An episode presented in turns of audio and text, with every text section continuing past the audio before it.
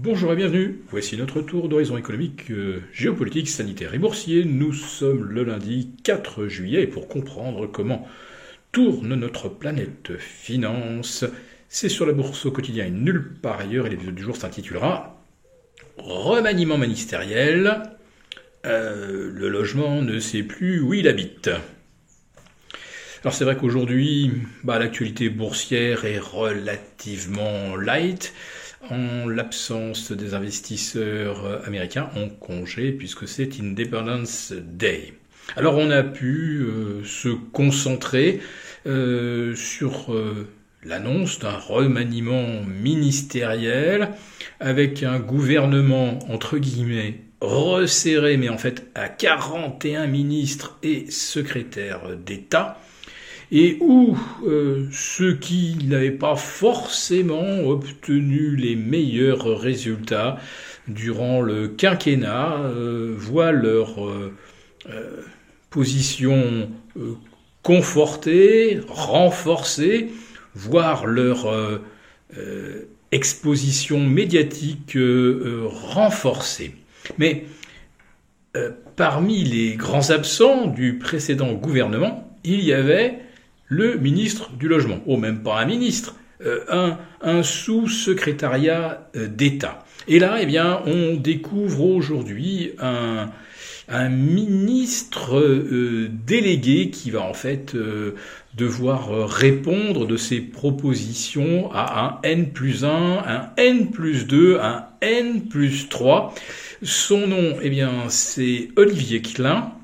Euh, le maire de Clichy-sous-Bois, étiqueté euh, PS, mais rallié à Emmanuel Macron, et qui, c'est vrai, euh, a une certaines compétences dans le domaine, euh, dans le domaine immobilier.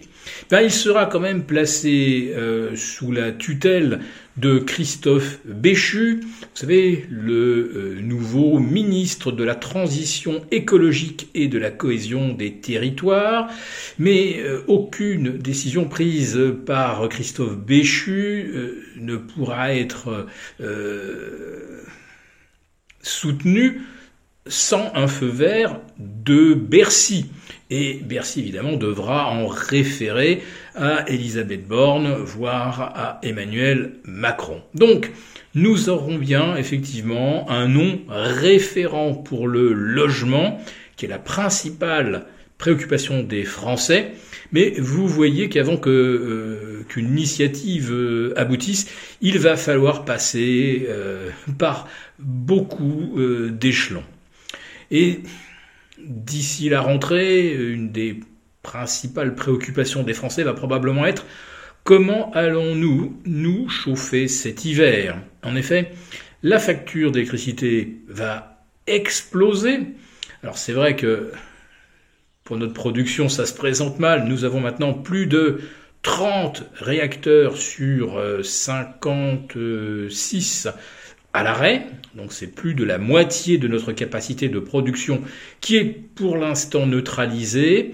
On est à moins de 40% de notre pleine capacité. Alors évidemment, elle est théorique, on n'a jamais vu la totalité des réacteurs fonctionner à plein. Il y a toujours euh, des maintenances, des révisions. Puis euh, on n'a jamais eu en fait, on n'a jamais eu à faire un pic de demande tel qu'on aurait dû euh, tout faire fonctionner à 100%. Sauf que là, la France est devenue, pour la première fois depuis, je crois, 1985, importatrice de courant. Oui, la France a été constamment exportatrice pendant eh bien, 27 euh, ans. Et là maintenant, nous dépendons en fait du charbon allemand. Euh, le prix du charbon a lui aussi explosé, il faut le savoir. Euh, le prix de la tonne est multiplié par 3 depuis le début de l'année. Et l'explosion du prix de l'électricité va tomber au moment même où on pousse au tout électrique. Voilà, les centrales au fioul, c'était pas joli. Enfin, les chaudières au fioul, c'était pas joli. Et les centrales encore moins. Donc on les a fermés. Euh, il restait les centrales au gaz et les chaudières au gaz. Ah bah ça, vous n'y avez plus droit non plus. Donc euh, passez à la pompe à chaleur qui lorsqu'il fait vraiment très froid, un indice de performance extrêmement faible, ce qui veut dire que vous êtes obligé évidemment de faire marcher vos radiateurs électriques. Voilà, donc cet hiver, ça va être le maximum de demandes jamais vues, puisqu'on a interdit les autres énergies. Et comme on pousse en plus de ça les Français vers les véhicules électriques, eh bien, euh, faire le plein euh, pour sa Tesla ou euh, n'importe quel autre véhicule 100% électrique, ça va quasiment là aussi doubler le coût de la mobilité électrique.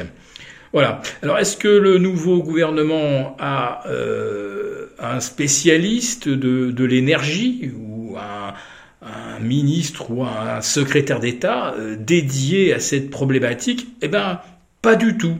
En revanche, N'oubliez pas que notre président a déclaré que nous étions donc en situation de euh, guerre économique, ce qui signifie qu'il peut s'auto-décerner les pleins pouvoirs et décider de façon euh, souveraine et unilatérale qui a le droit de disposer de courants, les, particuliers, les administrations ou euh, l'industrie, sachant que les trois n'auront pas assez de courant cet hiver. Voilà, donc, euh, je ne vois pas grand-chose dans ce gouvernement euh, qui nous permette d'être optimistes euh, sur la gestion des deux problématiques principales des Français qui sont le logement et, dans quelques mois, le chauffage.